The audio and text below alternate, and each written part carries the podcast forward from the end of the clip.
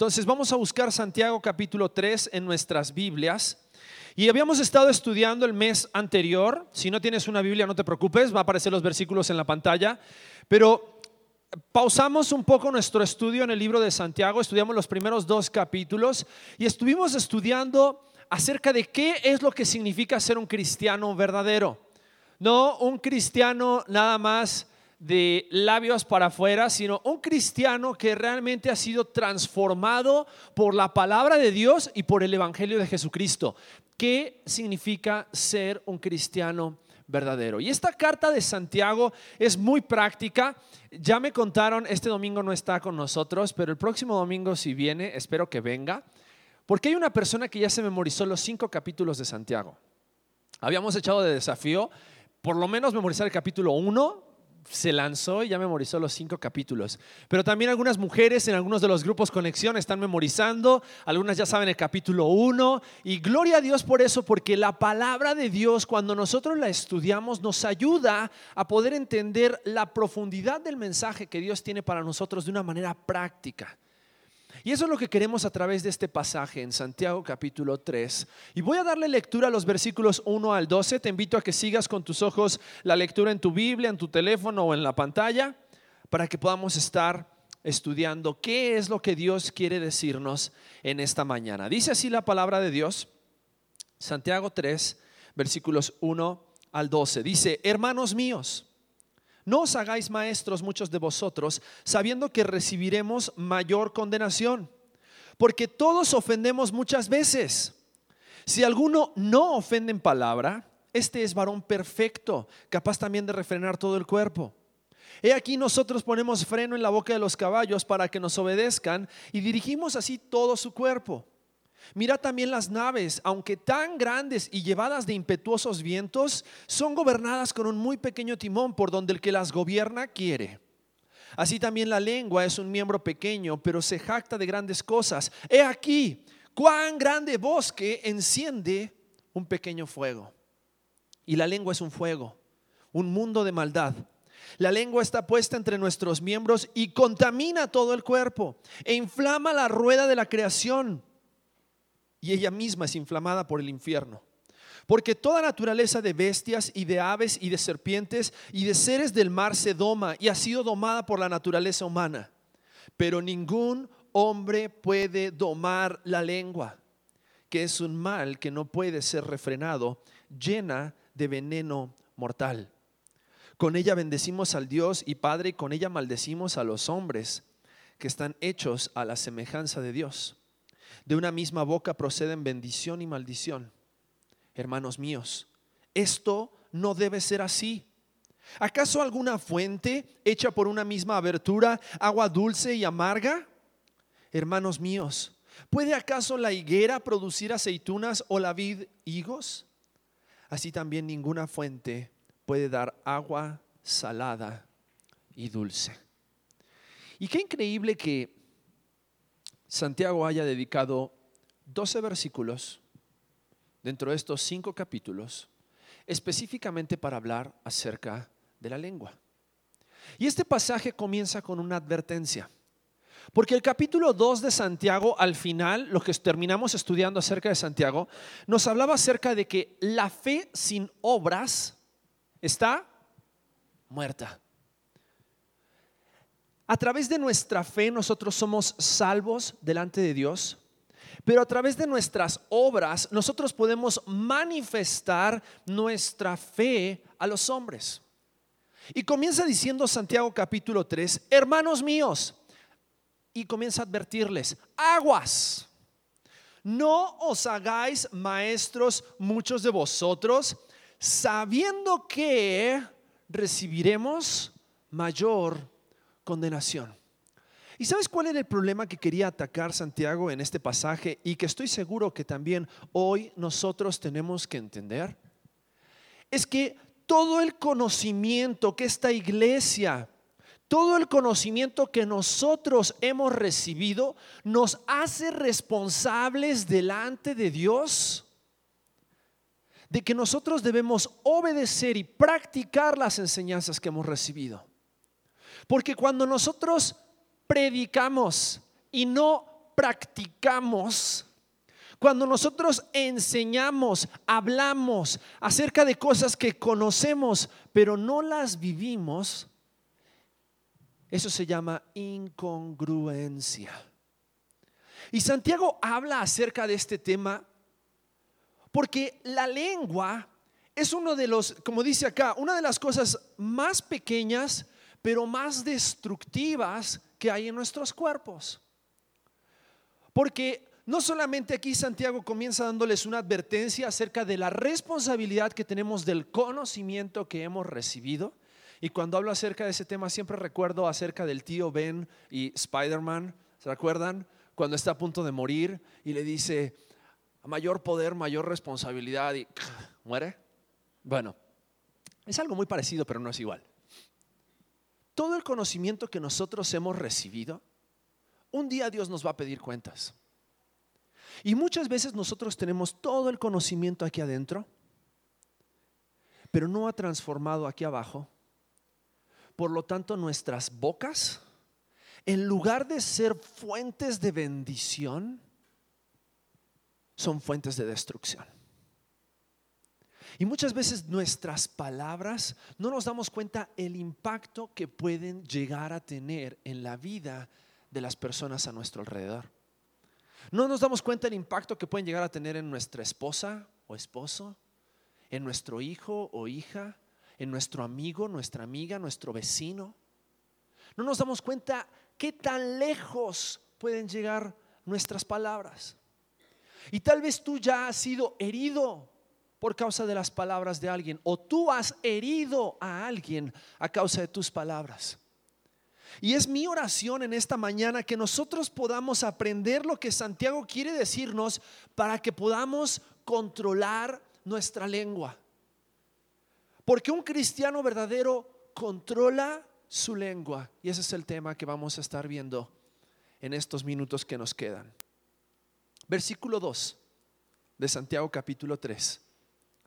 Porque todos ofendemos muchas veces. ¿Para quién es este mensaje? Volteate a la derecha, a la izquierda y dile a alguien, este mensaje es para ti.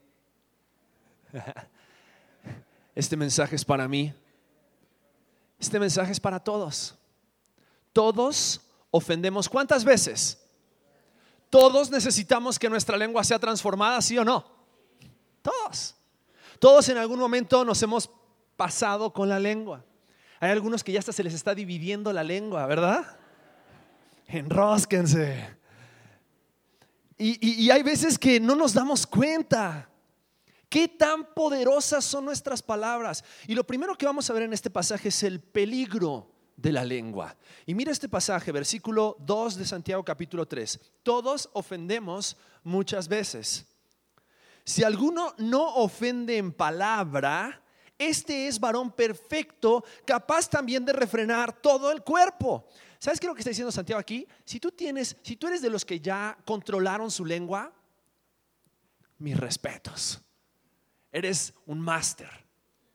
Porque todos ofendemos muchas veces constantemente, constantemente, todos los días, desde que te levantas. ¿Por qué no me levantaste? ¿No? Ya te estás quejando. Todos muchas veces ofendemos con nuestras palabras. Y fíjate cómo dice, si alguno no ofende en palabra, este es varón perfecto. Y aquí la palabra perfecto es la palabra maduro, completo. Una persona que ya lo aprendió todo. Si tú logras controlar tu lengua, dice, déjame aprender de ti. Porque todos ofendemos muchas veces, con muchas palabras. Versículo 3.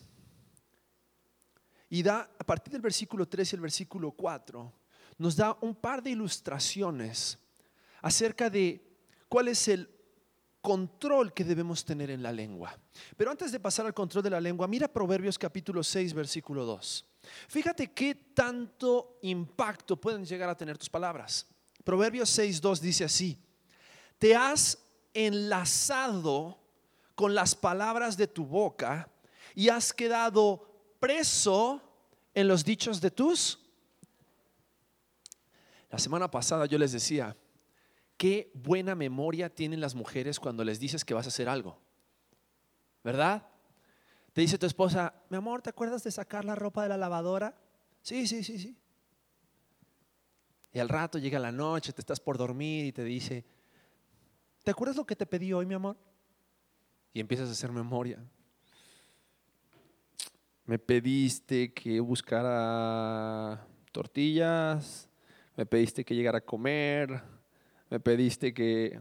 ¿Te acuerdas que te pedí que sacaras la ropa de la lavadora? La ropa de la lavadora. Deja, voy a sacarla. No, ya la saqué. Clásico, ¿no? Pero fuiste muy rápido a decir, sí, sí, ya la saco. Por tus palabras, dice aquí este pasaje, por tus palabras quedas enlazado. Por tus palabras has quedado preso en los dichos de tus labios. Porque todo lo que nosotros decimos tiene un impacto en la vida de otra persona. Cuando tú dices, eres un mentiroso. Cuando tú dices, eres un incompetente. Cuando tú dices, eres un bueno para nada. Cuando tú dices, nunca haces nada bien. Cada vez que una de esas palabras salen de tu boca, déjame decirte, cada una de esas palabras son peligrosas. Porque cada palabra que sale de nuestra boca puede ser para la edificación o para la destrucción de las personas que están a nuestro alrededor. Y a veces no medimos el impacto que pueden llegar a tener nuestras palabras. Siempre haces todo mal. Y la otra persona después va a estar pensando dentro suyo, no soy bueno para esto. Siempre hago todo mal. ¿Qué sentido tiene la vida? Y dices, ay, qué dramático. Es verdad. ¿Sabes con cuántos jóvenes he tratado en consejería que están muchas veces traumados por las palabras que sus padres han impuesto sobre ellos? Es que tú no eres como tu hermano. Es que tú no eres como los demás alumnos en la clase. Es que tú, es que si tú, es que cuando yo era joven, yo ya araba con una mano y de la otra mano me agarraba el tractor. Y no sabes el impacto que tiene cada una de las palabras que tú y yo decimos. Ofendemos constantemente. Y esa palabra, versículo 2, porque todos ofendemos muchas veces, significa todos hacemos tropezar muchas veces. Porque cada palabra que sale de tu boca puede ayudar a alguien a levantarse o puede hacer que alguien tropiece. Por eso Santiago les dice, aguas, aguas. Y les advierte y les habla acerca del peligro de la lengua. ¿Por qué? Proverbios 21, 23, capítulo 21 de Proverbios, versículo 23. Dice, el que guarda su boca y su lengua, su alma guarda de qué? si tan solo no hubiese abierto mi bocota. No. Si no se lo hubieses mentado al poli. Si no hubieses dicho esas palabras. Porque tus palabras, dice, son lazo. Te hacen preso. Pero el que guarda su boca y su lengua, su alma guarda de angustias. Porque las palabras no las puedes recoger. ¿Alguna vez te ha pasado como que estás hablando y estás, estás como que queriendo, no, no, no, no, no, yo no quise decir eso. Es que yo estaba pensando en otra cosa, pero me salió esa palabra, no, no es lo que quise decir, no, sí lo quisiste decir es que me expliqué mal. Tal vez esa no es la palabra correcta, perdón, cambio la palabra, voy a cambiar No, no, no, no. Todas nuestras palabras son peligrosas. Porque esas palabras pueden tener un impacto para bien o pueden tener un impacto para mal. Lo que decimos, cómo lo decimos y para qué lo decimos. Porque una de las palabras mucho más destructivas que existen son las palabras manipuladoras. Y algunos saben de qué palabras hablo.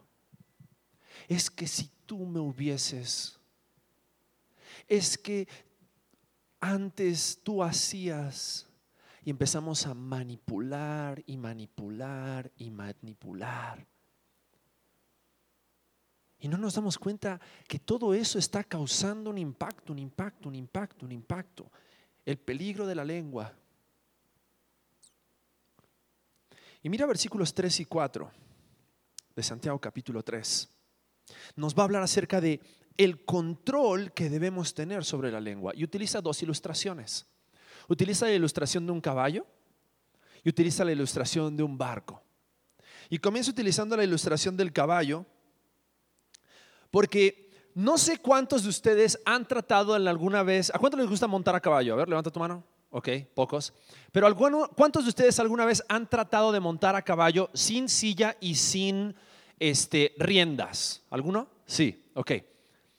No es fácil, menos si el caballo no está acostumbrado a que lo monten de esa manera. ¿Qué sucede cuando los jinetes de rodeo se les suben un caballo que no ha sido domado? El caballo lo primero que va a hacer va a tratar de tirar al jinete. Porque a un caballo hay que domarlo. Y a un caballo hay que enseñarle a obedecer. Y que él no tiene voluntad propia, sino que lo que el freno le diga que haga, eso es lo que el caballo tiene que hacer. Y a los caballos se les pone un freno. Santiago capítulo 3, versículo 3 dice, he aquí nosotros ponemos freno en la boca de los caballos para que nos que obedezcan. Cuando tú montas un caballo sin rienda, sin freno, y lo montas como se dice a pelo, Dependes del que el caballo esté tan bien entrenado como para que tú, generalmente lo que haces es le agarras un montoncito de pelo, giras para acá, el caballo gira, el caballo gira, no tienen dirección hidráulica los caballos, ¿ok? Entonces, giras para acá, giras para allá y el caballo va hacia donde tú le dices. Y le das unas pataditas con amor, por favor, y entonces el caballo avanza. Lo digo por los protectores de animales aquí presentes. Pero un caballo necesita ser domado. Un caballo necesita un freno. El caballo hay que enseñarle a obedecer. Cuenta la historia de un pastor que vivía en una zona rural. Y este pastor tenía un caballo que desde chiquito lo cuidó, oraba por el caballo, lo educaba. Pero llegó un momento en que tuvo que venderlo, la situación económica estaba difícil. La iglesia no diezmaba y entonces él tuvo que vender su caballo. Cualquier coincidencia con la realidad es mera coincidencia, ¿ok? Es un chiste. Entonces el, pastor tiene que vender a su caballo. Y entonces pone el caballo en venta y una persona lee el anuncio y dice, se vende caballo ungido por el Señor y educado por un pastor. ¡Wow! Entonces va y va a la casa del pastor a, a comprar el caballo, ¿no? Le dice, oiga pastor, pero antes de comprarlo me gustaría probarlo. Oh, claro que sí, con mucho gusto.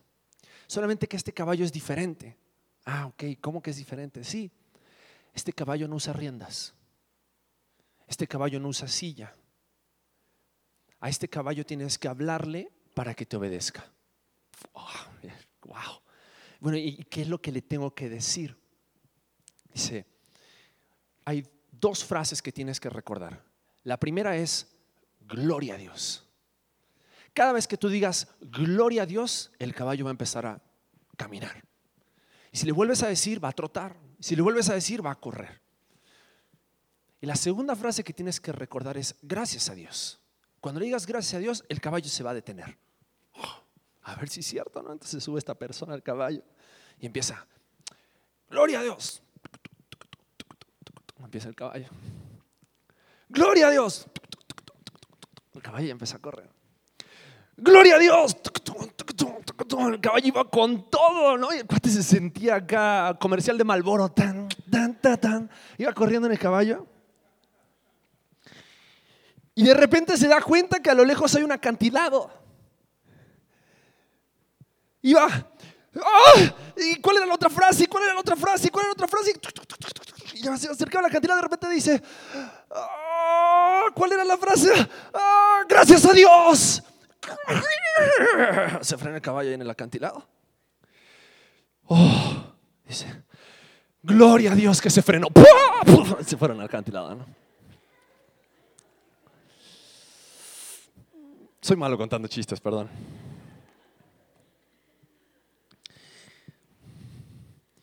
Sabes, muchas veces nosotros pensamos de que podemos hacer las cosas a nuestra manera.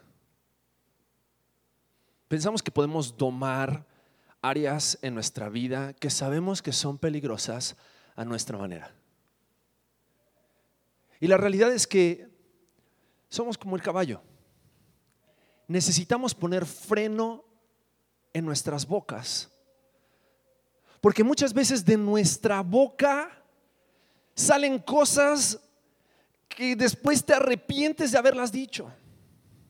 Y si la Biblia nos dice que la lengua es peligrosa, es porque la lengua tiene la capacidad de destruir. Mira lo que dice Proverbios capítulo 10, versículo 19. Dice, en las muchas palabras no falta el pecado, mas el que refrena sus labios es prudente. Sabes, necesitamos entrenar nuestra lengua. Necesitamos domar nuestra lengua. Pero déjame decirte algo, no hay nada que tú puedas hacer para domar tu lengua por ti mismo.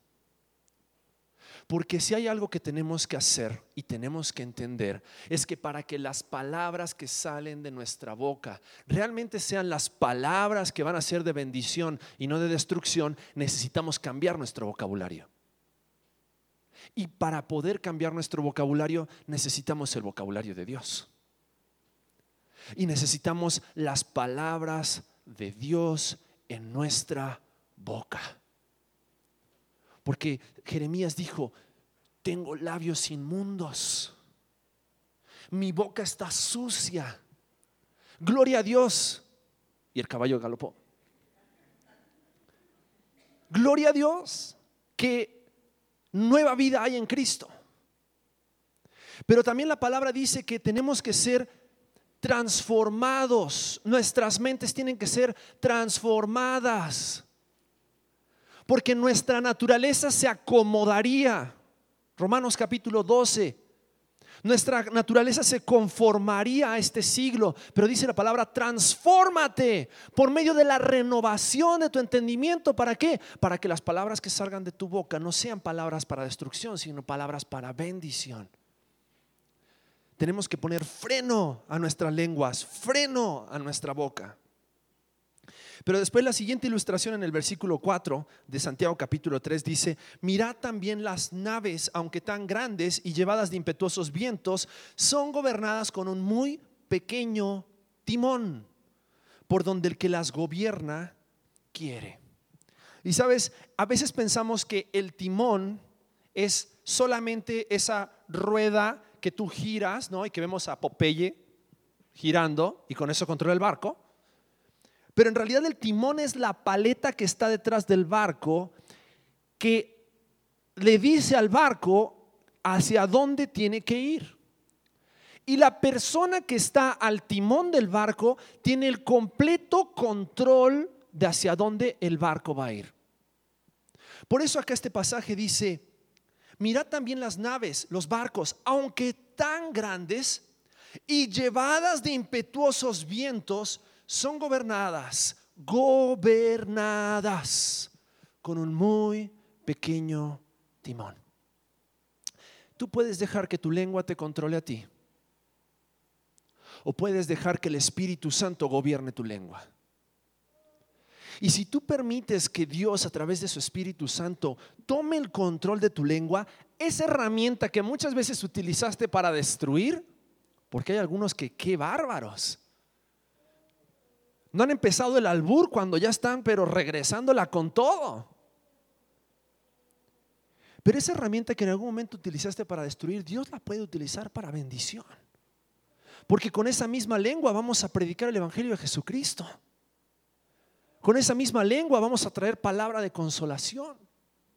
Entonces, debemos estar dispuestos a someter el gobierno, el control de nuestra lengua en manos de Dios y dejar que Él sea el capitán y gobierne nuestro barco, gobierne nuestra vida, gobierne nuestra boca y que Él esté a cargo del timón, el control de la lengua.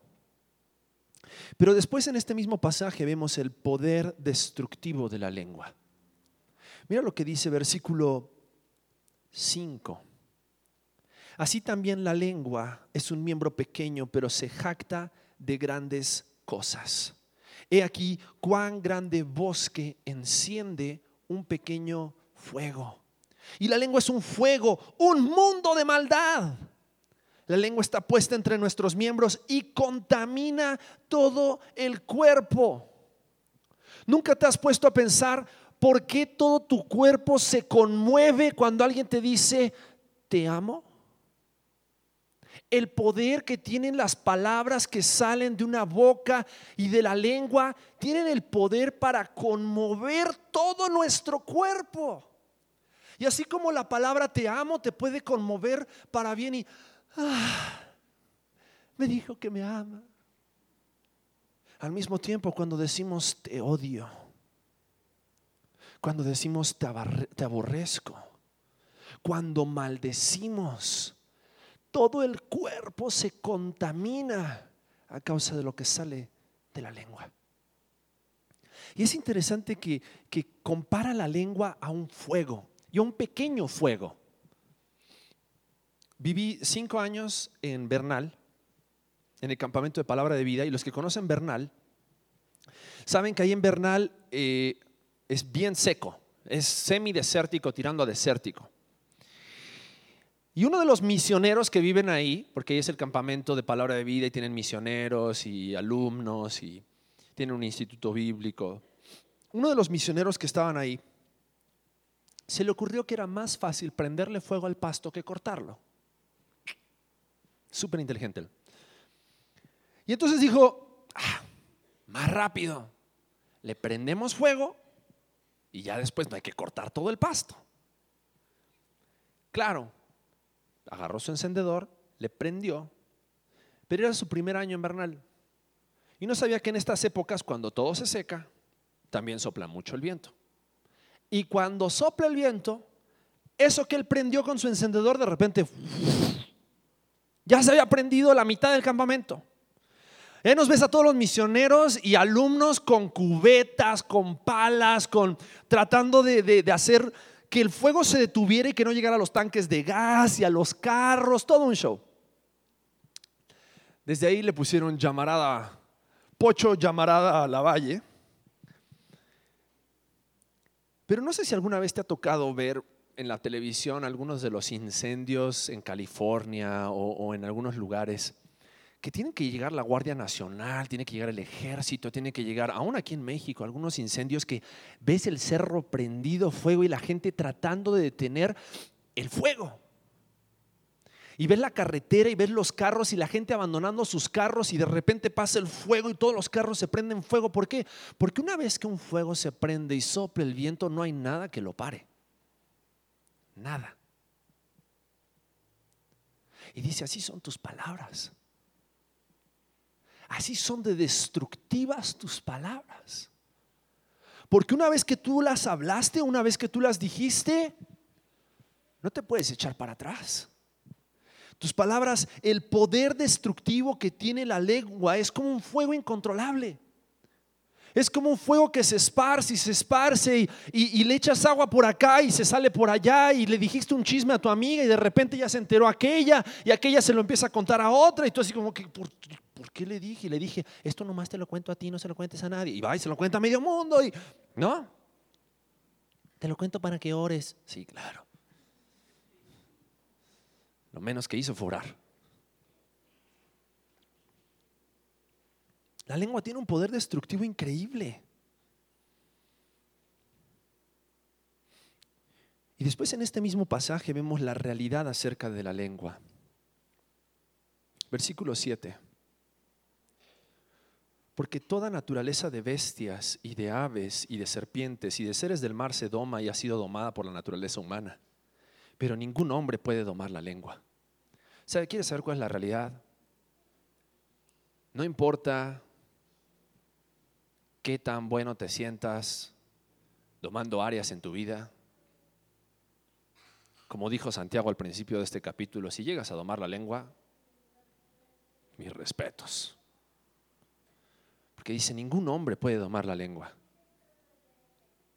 que es un mal que no puede ser refrenado y está llena de veneno mortal. La realidad es que si la, vena, la, la lengua no es controlada, todo ese veneno que trae la lengua, como dice el versículo anterior, inflamado por el fuego del infierno, puede destruir todas las relaciones a tu alrededor. ¿Cuándo has visto un chismoso con muchos amigos? Generalmente la gente que está a su alrededor nada más está para escuchar el chisme. Pero es como Pedrito y el lobo, cuando viene a contarte una verdad, ni le crees. Y la realidad es que así es el poder destructivo de la lengua. Y la realidad es que no hay nada que tú y yo podamos hacer. Como hombres, como mujeres, para frenarla en nuestras fuerzas, nada. ¿Qué necesitamos? Necesitamos el poder de su palabra. Y necesitamos el poder de su espíritu. Porque si no, nuestras lenguas se van a convertir en herramientas del demonio para destruir todo lo que esté a nuestro alrededor. Todo. Y mira cómo termina este pasaje.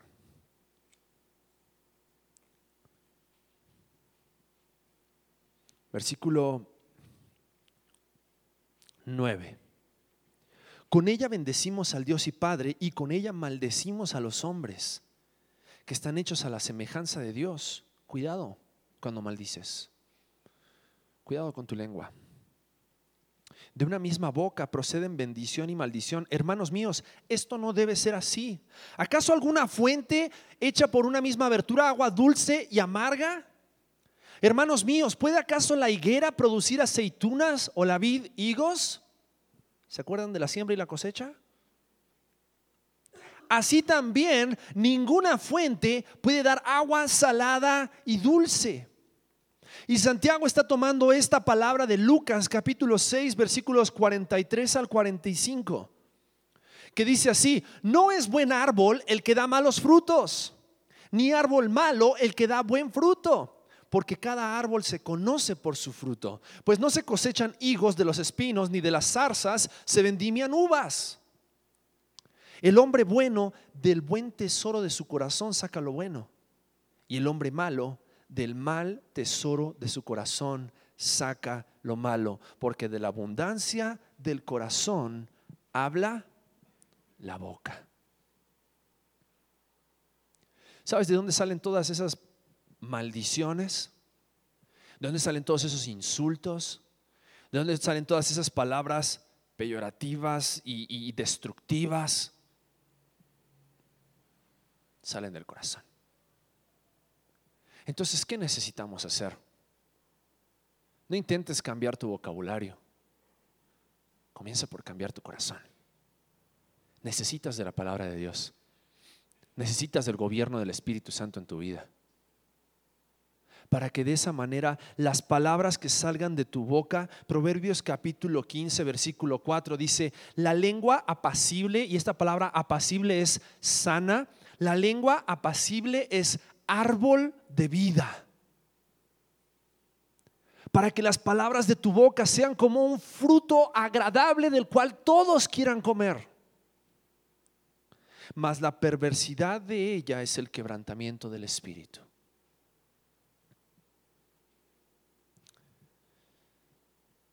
Tal vez tu lengua ha sido una lengua mentirosa. Hay que enseñarle a hablar la verdad. Tal vez tu lengua ha sido aduladora hay que enseñarle a ser honesta. Manipuladora, hay que enseñarla a ver por los demás. Precipitada, hay que enseñarla a ser prudente. Divisiva, hay que enseñarle la unidad. Argumentativa, hay que enseñarla a estar en paz. Presumida, hay que enseñarla a ser humilde. Autodesaprobatoria, hay que enseñarle a autoaceptarse. Calumniadora, hay que enseñarle a amar a sus hermanos. Chismosa, hay que enseñarle a callarse la boca. Para que nuestra lengua no sea utilizada por el enemigo para destruir todo a su alrededor, sino que nuestra lengua sea utilizada para proclamar las verdades de aquel que nos llamó de tinieblas a su luz admirable. Eso es lo que Dios quiere hacer con tu lengua. Dios quiere que seamos cristianos verdaderos. Y porque sé que no las anotaron, le voy a pedir a los anfitriones, les van a entregar una tarjetita como esta. Y quiero que te tomes esta semana para pensar, mi lengua es traicionera, es cínica, sábelo todo, severa, indiscreta, intimidadora, grosera, blasfema, quejumbrosa. Hay un versículo para cada una de esas. Vengativa, acusadora, desalentadora, dudosa, suelta. Hay una palabra de Dios para ti. Para que de esa manera, a través del poder de la palabra y el poder de su Espíritu Santo, convirtamos esas lenguas de nosotros que son como un fuego, peligrosas. Pongamos freno Entreguemos el control del timón de nuestro barco de la vida para que Dios utilice nuestras lenguas para su gloria. Para su gloria. Quiero invitarte a que cierres tus ojos. Ya terminamos. Yo no sé para qué has usado tu lengua. No sé si tus palabras tu lengua te está causando conflicto en tu matrimonio, te está causando conflicto en tu hogar. Tal vez por tus palabras y por tu lengua tienes conflicto en tu trabajo. Tienes conflicto en tu escuela. Tienes conflicto con tus vecinos. Dios quiere tomar esa lengua de nosotros, que a veces se destrampa, y quiere usarla para su gloria. Quiere usarla para edificar. Quiere que nuestra lengua, en lugar de ser una fuente amarga, sea una fuente dulce, una fuente de bendición.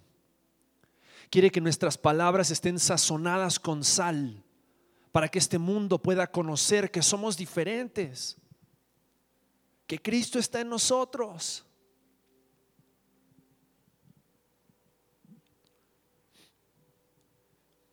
No te hagas maestro de las enseñanzas si no estás dispuesto a aplicarlas primero en tu vida. Santiago es muy práctico. Dice, con esa misma lengua que enseñas es la misma lengua con la que maldices. Aguas. Porque con tus palabras puedes hacer mucho bien, puedes traer mucha esperanza, puedes traer, un mensaje de vida, pero también con tus palabras puedes traer muerte y destrucción. Porque no ahí donde estás le dices a Dios, Dios, toma mi lengua, toma mi boca, Sé que no he sido sabio en las palabras que salen de mi boca. Necesito que transformes, que entrenes mi mente, mi corazón, para que las palabras que salgan de mi boca sean las palabras que tú quieres que yo diga. Palabras de bendición, palabras de edificación, palabras de consolación, palabras de enseñanza, palabras que levanten al débil, no que lo sigan hundiendo. Dios cambia mi corazón. con tu palabra y con tu Espíritu Santo, Dios, lléname de ti.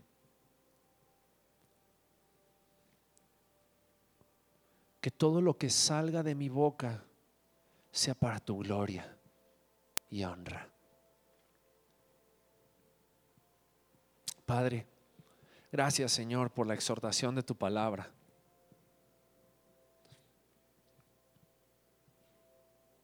Que podamos, Señor, ser diligentes, esforzados, valientes en ponerla por obra. No queremos ser más utilizados por el enemigo para destruir. Queremos ser utilizados por ti para bendecir. Toma nuestro corazón, toma nuestras mentes, toma nuestra lengua y nuestra boca. Transfórmalas. Transfórmalas.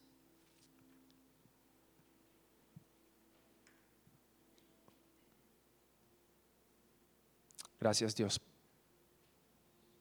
porque tu gracia es nueva cada mañana. Y tal vez ya hemos hecho daño con nuestras palabras, pero hoy está en nuestros corazones en este momento. Tomamos la decisión de que de nuestra boca ya no van a salir palabras de maldición, sino palabras de bendición. Llénanos de ti, Dios. En el nombre de Cristo Jesús oramos. Amén.